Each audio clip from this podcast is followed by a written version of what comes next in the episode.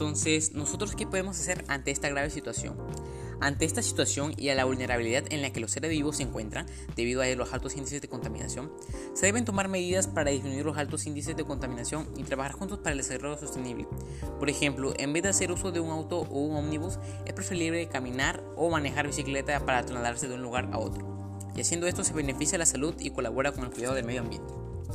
En la agricultura se debe promover el uso de pesticidas y fertilizantes que sean amigables con el ambiente y así ir enumerando actividades ecológicas que cada uno puede ir realizando desde el hogar, en el centro de estudios o de labores. Para ir terminando, hay que resaltar que es importante que propongan acciones que reduzcan los altos índices de contaminación y comprometernos con su cumplimiento en favor al ambiente y en la salud de todos los seres vivos. ¿Y tú, qué actividades estás realizando en favor del medio ambiente? Respóndeme en los comentarios, los estaré leyendo.